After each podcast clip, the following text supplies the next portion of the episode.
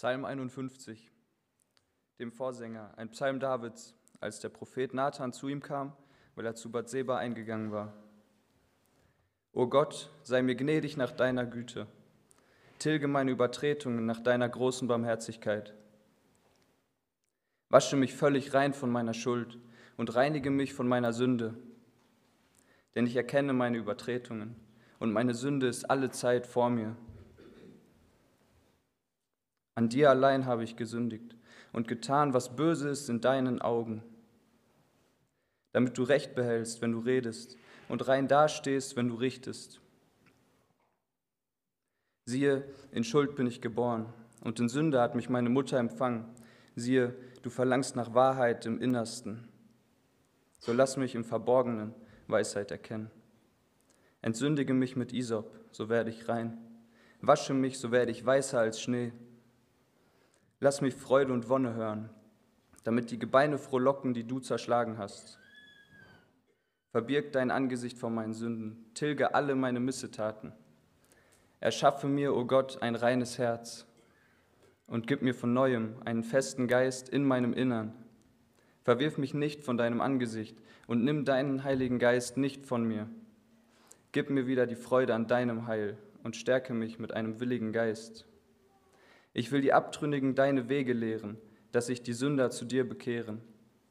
Errette mich von Blutschuld, o oh Gott, du Gott meines Heils. So wird meine Zunge deine Gerechtigkeit jubelnd rühmen. Herr, tue meine Lippen auf, damit mein Mund dein Lob verkündige.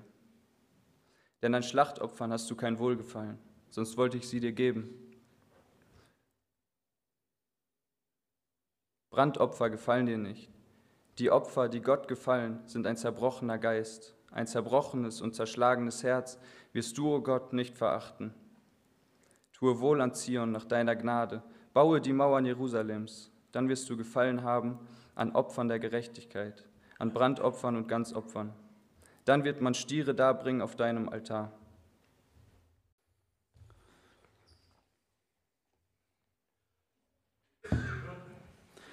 Ja, Flo hat auch einen guten Plan gehabt heute hier für den Gottesdienst. Und äh, wie sieht es aus? Sind wir noch im Zeitplan drin? So? Doch, ne? Nein, nicht. Oh, bin ich ja noch mehr unter Druck, ne? Ich hoffe, dass ich das nicht ganz dann so vereitle.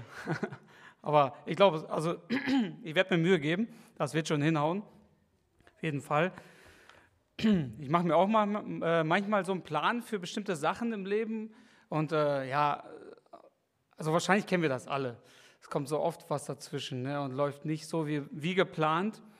Äh, ich habe mir auch heute für die Predigt einen Plan gemacht und ja, leider nicht zu meiner Überraschung stelle ich immer wieder fest, der ist gar nicht so vollkommen, der ist unvollkommen, aber auch das lege ich in Gottes Hand und freue mich einfach, ähm, was er daraus macht. Nicht, dass ich mir keine Mühe gebe, ne, aber äh, bin selber gespannt, ähm, ja, wie Gott das führt.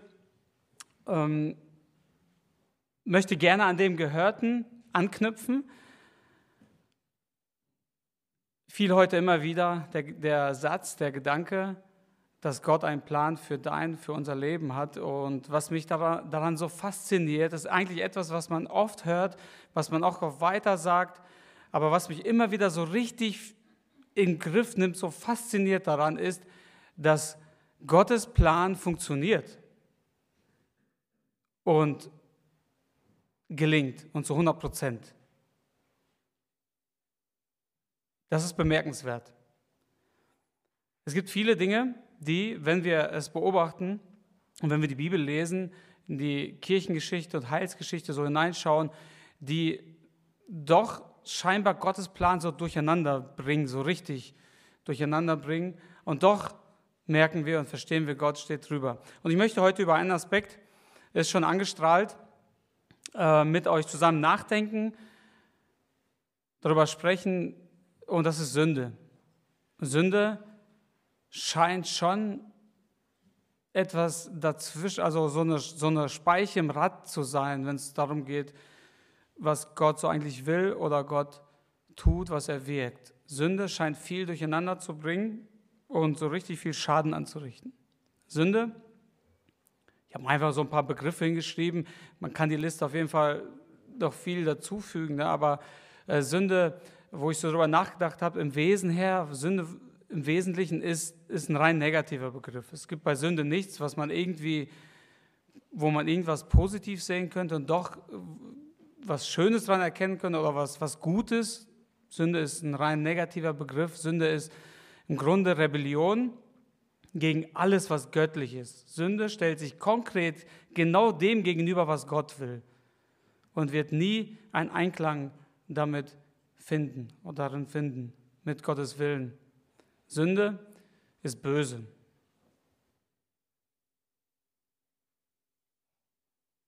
Sünde ist Schuld. Und damit etwas, was wirklich belastend ist und ähm, ja, was aufbauend ist, wo Schuld auch immer wieder, wenn es nicht getilgt wird, immer größer wird und einen Druck ausübt und letztendlich erstickt. Sünde ist schmerzhaft, auch toxisch, wenn man davon spricht. Sünde vergiftet. Sünde ist letztendlich tödlich und bringt äh, ewigen Tod mit sich. Sünde baut nicht auf, sondern Sünde reißt runter, Sünde zerreißt, Sünde zerstört, ist destruktiv, macht einfach kaputt.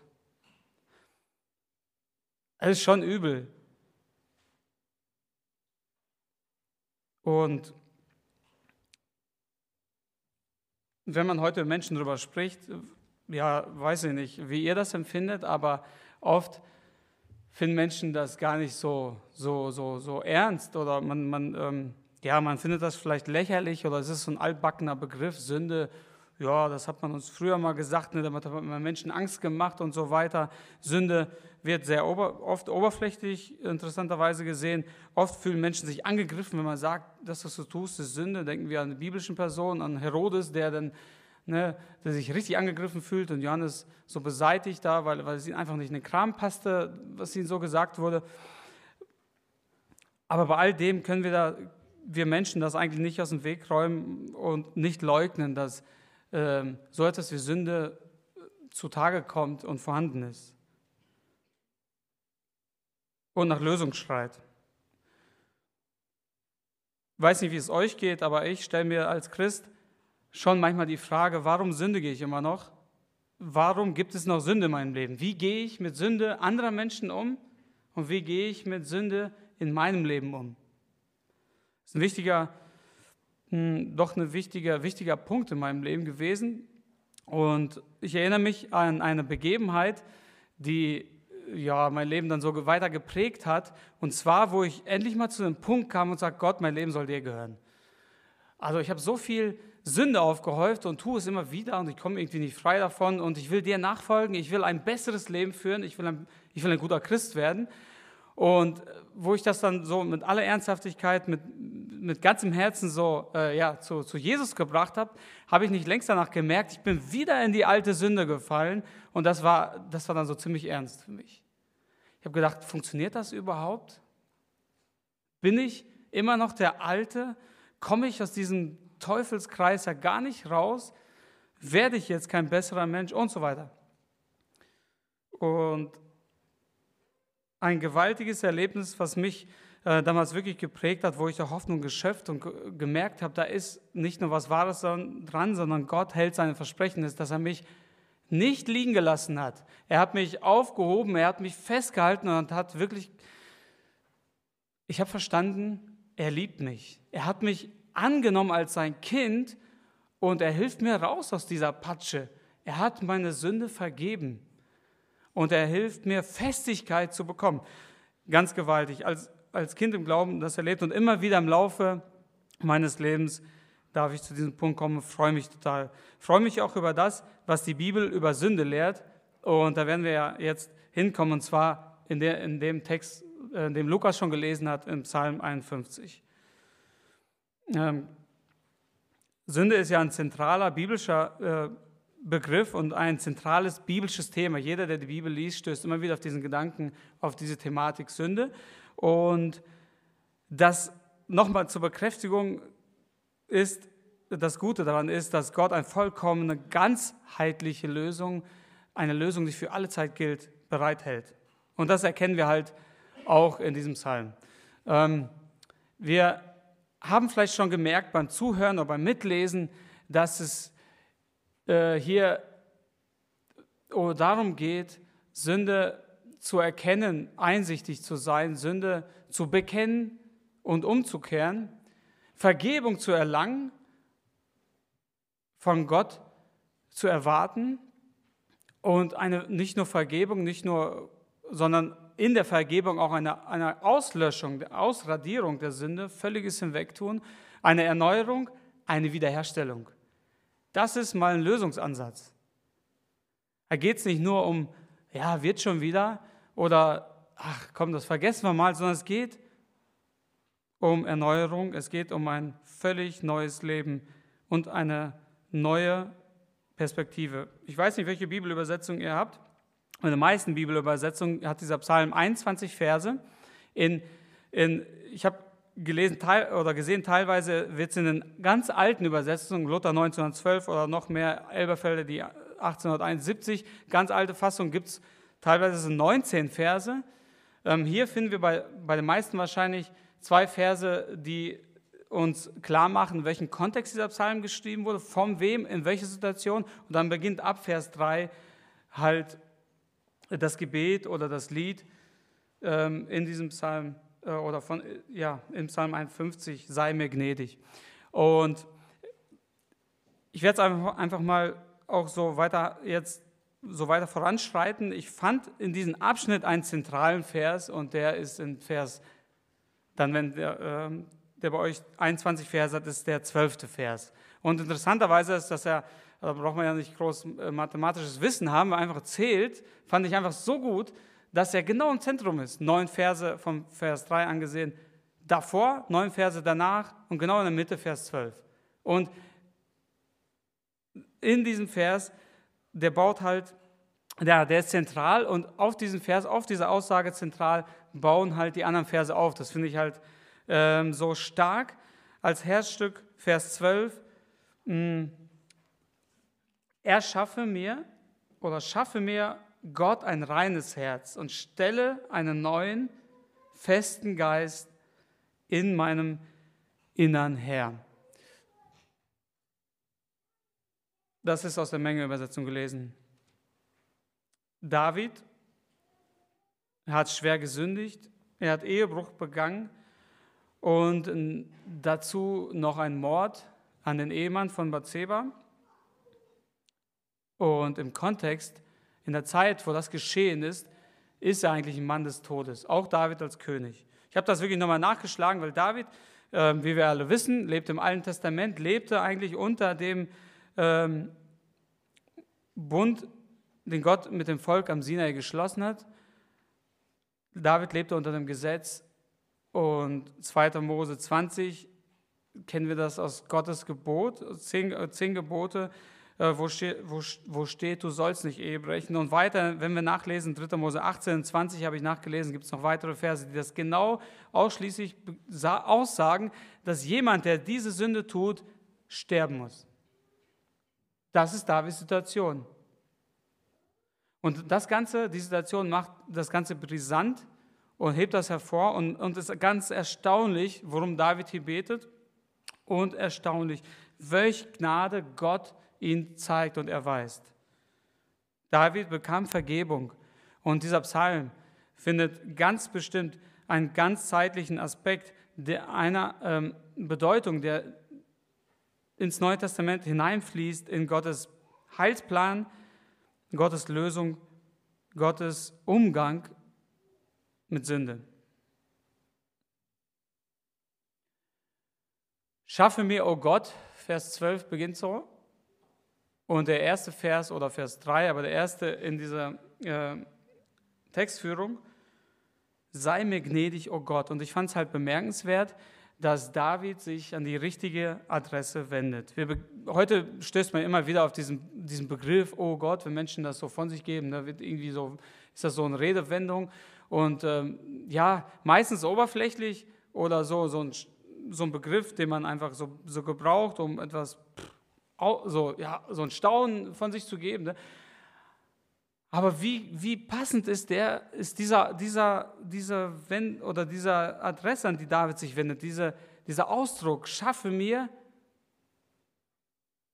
oh Gott, ich habe mal nachgelesen, äh, Samuel, Entschuldigung, Saul, er macht es ein bisschen anders zum Beispiel. Er merkt, er hat gesündigt, er hat richtig gegen Gottes Gebot und Aufforderung verstoßen und er wendet sich an Samuel.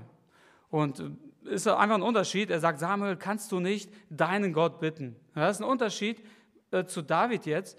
David wendet sich, obwohl Nathan zu ihm kommt und sagt, du bist der Mann und er, er zerbricht und sagt, äh, ich bin schuldig und er, er, wendet sich direkt an Gott. Und viele Situationen im Leben ähm, sind ganz, also da kommt es richtig drauf an, sich an die richtige Adresse zu wenden. Ne?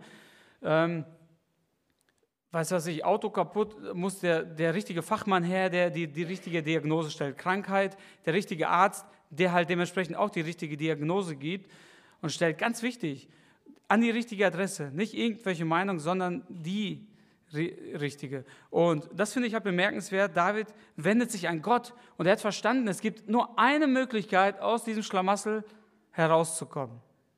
Eine Möglichkeit, nicht den Tod geweiht zu sein. Und das, die Möglichkeit ist nur ausschließlich bei Gott. Und das ist biblisch fundamental wichtig. Gott hat die Lösung. Bei Gott bin ich an die richtige Adresse. Warum kann Gott Sünde löschen? Gott ist gut, vollkommen gut. Bei ihm gibt es nicht so etwas wie ein bisschen Sünde oder ein bisschen Böse. Gott ist genau das Gegenteil. Gott ist vollkommen Licht. Gott ist gut. Er steht über dem. Er vergibt gerne. Das tut er gerne. Gott vergibt gerne. Er hat Gefallen daran, Sünde zu vergeben und Sünde wegzutun, wegzuschaffen. Gott ist reich an Gnade und Barmherzigkeit. Ja, Recht und Gerechtigkeit ist die Grundfeste seines Thrones und Gnade und Wahrheit gehen vor sein Angesicht her. Das ist Gott. Und weil Gott so ist, und das steht übrigens im Psalm 86 oder 89 auch so ausgedrückt, weil Gott so ist, kann er Sünde vergeben, kann er Sünde löschen und kann er Sünde hinwegtun. Folgend ist es logisch und sehr wichtig, dass wir uns auch an die richtige Adresse wenden, dass wir Sünde zu Jesus bringen. Denn er fordert uns persönlich dazu auf, er selber, den sein Vater gesandt hat, er sagt, kommt her zu mir alle. Alle, die ihr mühselig und beladen seid, Schuld, Sünde, ich will euch erquicken. Und das ist richtig gut. Es ist auch sehr gut, wenn wir Menschen haben, zu denen wir, ähm, an denen wir uns wenden können, mit denen wir darüber sprechen können, Menschen, die uns ähm, auch daran helfen. Seelsorge, sehr wichtig und sehr gut. Aber letztendlich wirklich wirksam und aktiv oder ja, ähm, wirksam, wenn sie uns zu Jesus bringt. Sünde regelt sich ja auch nie von allein und eine winzige Menge, eine ganz kleine Dosis führt unweigerlich zum Tod, offensichtlich. Und ja, das ist auch ein guter Grund, um Sünde an die richtige Adresse zu bringen. Weiter geht's im Vers 12. Erschaffe mir Gott ein reines Herz, bittet äh, David. Und somit wird klar, ich habe jetzt mal die Verse angeblendet, wir können sie ja mal mitverfolgen. Es wird klar, dass Sünde verunreinigt. Und wenn man in diesen Psalm hineinschaut, vom Vers 4, bittet der Psalmist, wasche mich und reinige mich von meiner Schuld, von meinen Sünden. Vers 9, entsündige mich mit Ysop, dass ich rein werde, wasche mich, ich, dass ich weißer werde als Schnee. Ysop war so ein, oder ist so ein Strauchbüschel, so eine Art Strauch und äh, wurde zum Besprengen mit Blut, also beim, bei Opfern, verwendet und war somit ein, ein, ein Bild für Reinigung, für Tilgung von Schuld. Und David bittet Gott, wasche mich, reinige mich.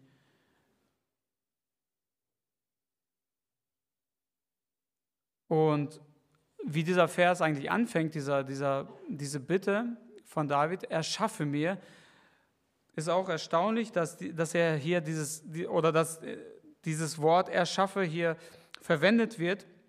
Manchmal steht in der Übersetzung schaffe, äh, aber hebräisch im Grundtext steht eigentlich das Wort bara und das ist ein Begriff, ein Wort für Gottes Schöpferhandeln.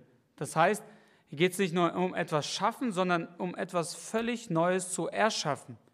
Und hier bittet David etwas, was eine ganz tiefe Bedeutung hat. Er bittet Gott nicht einfach um so eine oberflächliche Wäsche oder so eine zeitliche Reinigung, so etwas, hm, so eine Polierung oder was auch immer, wie man es ausdrücken will, sondern um etwas, um Reinigung im Inneren, etwas völlig Neues. Und er wusste vielleicht nicht genau, wie das funktioniert, was das ist, wie das geschieht. Aber er hat es zumindest von Gott erhofft und er möchte es von Gott bekommen. Er wendet sich in einen Glauben an Gott.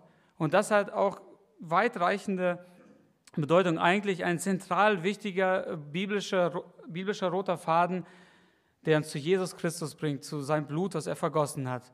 Völlig reingewaschen werden mit seinem Blut. Weiß zu werden, weißer als Schnee. Und ein reines Herz zu bekommen, ein neues Herz. Ein wichtiger Aspekt auch, oder ein, das, was Gott dann später als, oder ja, in Jesus Christus als neues, neuen Bund ähm, offensichtlich werden lässt.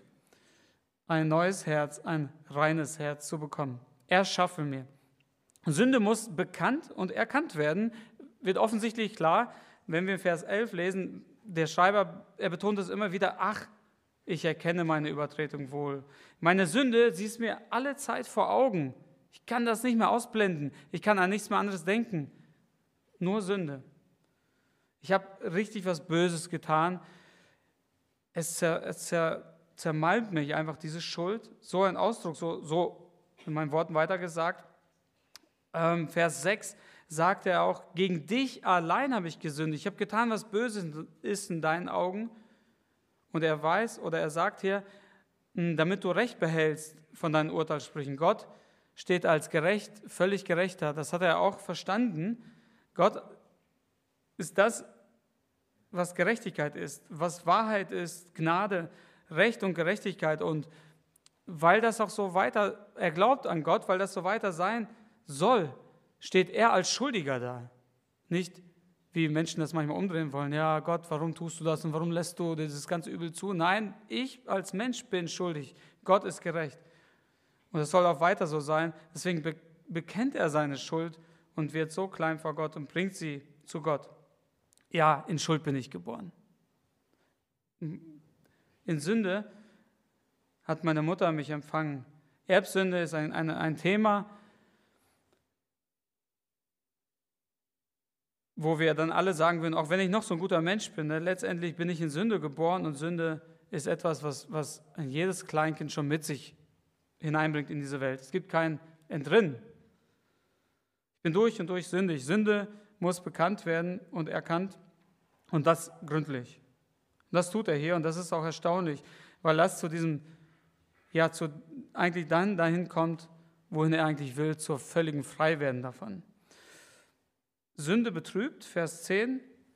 Gib mir, lass mich wieder Freude und Wonne hören. Gib mir wieder die Freude. Freude ist weg, Sünde betrübt, Sünde verdunkelt. Lass die Gebeine frohlocken, die du zerschlagen hast. Sünde bringt Gottes Zorn und zwar vernichtend. Das hat er in dieser Situation buchstäblich erfahren. Und er bittet um Wiederherstellung. Mach du das wieder heil, Gott. Gib mir wieder Freude. Ich kann ohne diese Freude nicht mehr leben. Es zermalmt mich. Und wenn ich so weiter schuldig bleibe vor dir, das war ihm klar, dann gibt es keinen drin. Deswegen bittet er, vernichte mich nicht oder stelle das wieder her. Lass dein Zorn nicht auf mich ruhen. Und da finden wir auch weiter, wo Jesus dann sagt in der Bergpredigt, am Anfang der Bergpredigt, in der Seligpreisung, selig sind die reines Herzens sind. Das finde ich so eine gute Verknüpfung. Jesus nimmt das wieder auf und zeigt, was zu dieser Glückseligkeit bringt, die er äh, den Menschen predigt, die, er, die eigentlich in ihm drin ist. Und er sagt, selig sind die reines Herzens sind, denn sie werden Gott schauen. Gottes Plan, ich darf wieder anknüpfen, sind Menschen mit reinen Herzen, mit neuer Herzen, mit reinen Herzen, nicht äußerlich. Nur durch das Blut des stellvertretenden Opfers Jesus Christus ist das möglich, nicht durch irgendwelche Therapien, nicht durch irgendwie, das wird schon. Und nicht durch eigene Werke. Keiner kann sich da irgendwie selbst herausbuddeln. Ein reines Herz reinhalten ist auch das, was uns als Christen ja immer wieder beschäftigt. Wie geht das? Bibel lehrt ja eigentlich, dass es ein Zustand ist. Wie gesagt, grundsätzlich ein reines Herz zu bekommen, das ist Gottes Werk. Er kann das tun. Deswegen bittet David ja auch, tu du das, erschaffe du das. Nicht ich will und ich mache und gib mir die Kraft dazu. Nein, erschaffe du mir ein reines Herz. Und das ist eine, eine, ein Zustand, den die Bibel und auch das Neue Testament später als Zustandsbeschreibung nimmt. Ein neues Leben. 1. 1. Korinther 5, ne? Ähm, jemand, der in Christus ist, eine völlig neue Kreatur. Etwas völlig Neues. Alles, was vorher war, ist vergangen. Und in dieser Veränderung leben. Heiligung zu leben. Ja, bringt eine Eigenverantwortung mit sich, auf jeden Fall. Und ich finde das so schön. Und da will ich ja nur ja, anknüpfen, weil die Zeit, ne, Flo, die ist, die ist schon fast um. Ähm, ja, nochmal zurück zu dem, die Aufforderung, die Gott an uns stellt, geht aus diesem Zustand heraus. Das finde ich, das hat mich mal, wo ich das mal verstanden habe, so umgehauen. Irgendwann mal gedacht, ja, Mensch, ich muss immer wieder selber irgendwie zu diesem Zustand kommen, zu einem reinen Herzen und zu dieser, zu dieser Festigkeit, um die es eigentlich gleich noch kurz geht. Ich will dahin gerne kommen, aber ich habe lange nicht verstanden, dass Gott in mir dieses Neue geschaffen hat, diesen neuen Sinn, dieses Wesen, dieses reine Herz. Und in, dieser, in diesem Zustand, in dem ich leben darf, in diesem neuen Leben, fordert er mich heraus oder her, fordert er mich auf, auch das zu leben. In diesem zu wachsen und fest zu werden. Und letztendlich hat er versprochen, mich zu bewahren, dich als sein Kind zu bewahren vor dem Bösen und hindurchzutragen. Und das finde ich halt so stark. Wir sind nicht alleine auf uns angewiesen, weil Sünde umgibt uns, Sünde nimmt uns ein und stellt uns immer wieder vor Herausforderungen und manchmal vor Versagen. Aber wir sind nicht alleine. Ganz wichtig, Gott ist derjenige, der wirkt. Gott ist derjenige, der uns hindurchträgt. Gerade wenn es um den zweiten Teil geht, er bittet weiter, gib mir von neuem einen festen Geist in meinem Innern, schenk mir Festigkeit. Ich will, ich weiß nicht, was er gedacht hat. Ne? Wie konnte das passieren? Wie konnte ich als Mann Gottes, als König, wie konnte ich als David diese Sünde tun? Wie konnte ich Ehebruch begehen? Wie, wie konnte ich Mord, einen Mord begehen? Wie, wie kann es dazu kommen? Und kann es wieder dazu kommen? Wer bin ich? Was habe ich in der Hand?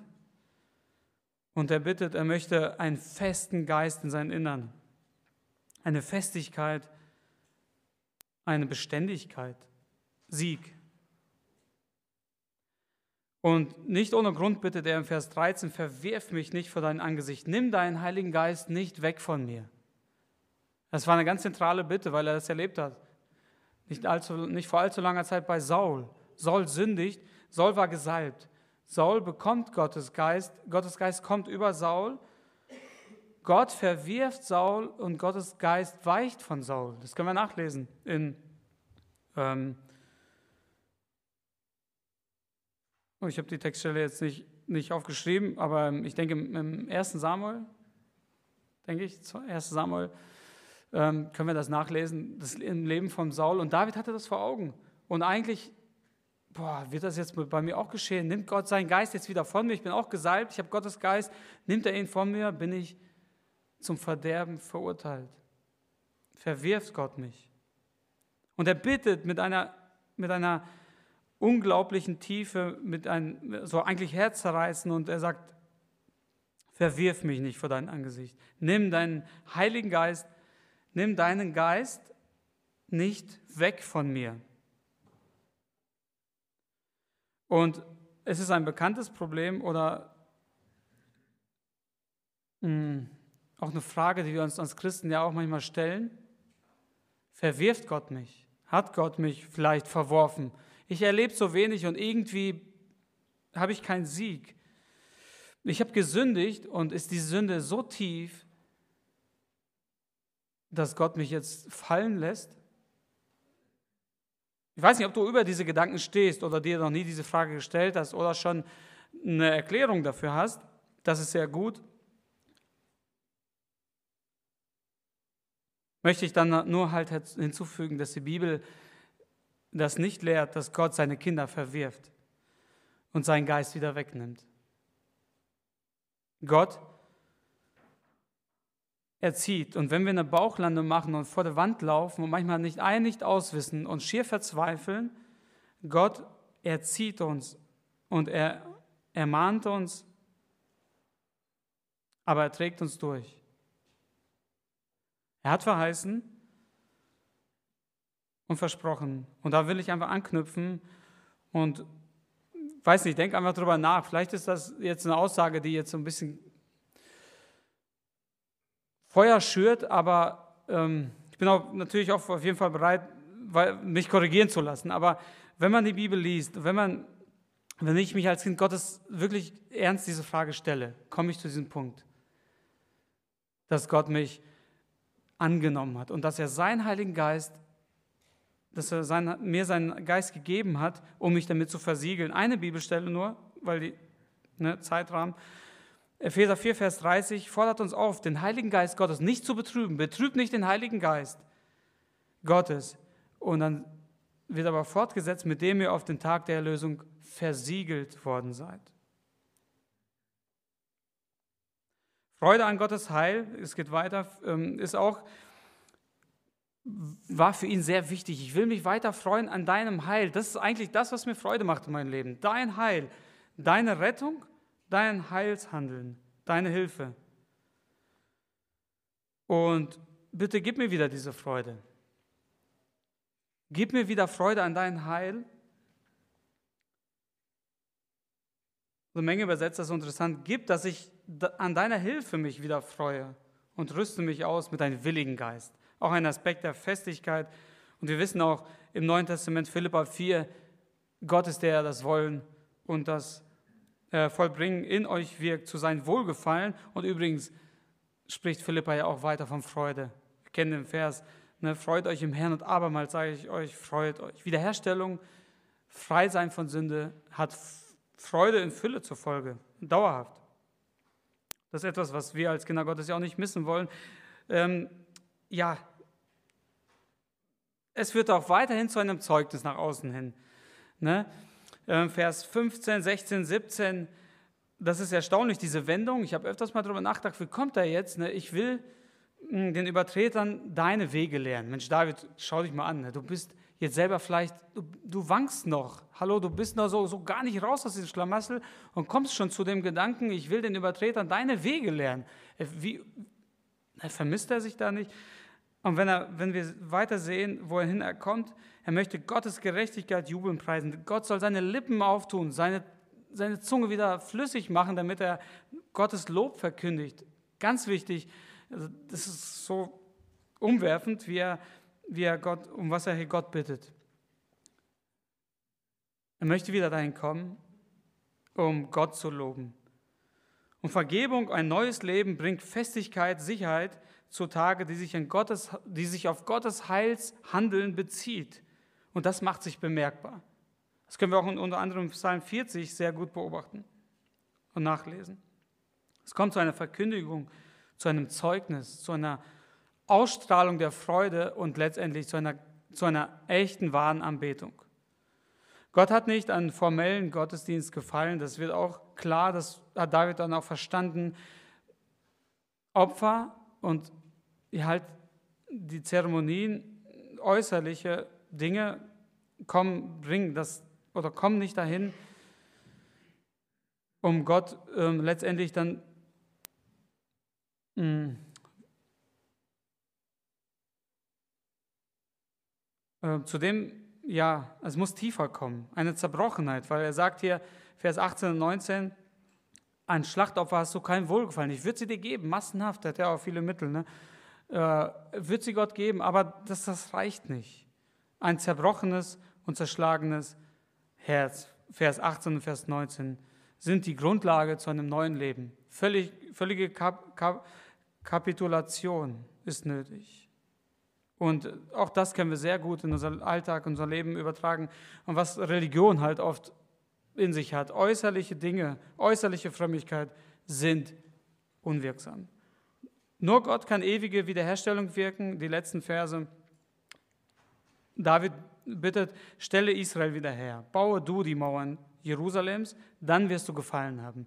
Und auch das ist, lässt sich erstmal nachdenken, oh, worum geht es überhaupt? Was bittet David da? Ne? Aber im Kern kommt er nochmal zu diesem Schluss und sagt, tu du das. Israels voll in der Patsche, immer wieder zum Versagen bestellt und, und immer wieder Sünde unterlegen. Sünde kann irgendwie nicht weggetan werden und Versagen auch nicht. Tu du das. Gott, nimm du das in der Hand. Dann wirst du letztendlich auch Gefallen daran haben. Das ist eine heilsgeschichtliche Aussage. Und letztendlich schließt sich der Kreis tatsächlich wieder bei Gott. Gott macht deine Wunden zu Wunder. Schafft aus Zerbrochenen neues Leben unzerbrechlich. Ohne Zweifel, Gott hat Freude daran, in dir neues Leben zu wirken, deine Sünde zu tilgen. Dafür gab er sein Teuerstes. Dafür sandte er Jesus Christus. Und er sieht dich mit Wohlgefallen an und wirkt in dir Festigkeit. Vertraue ihm. Amen.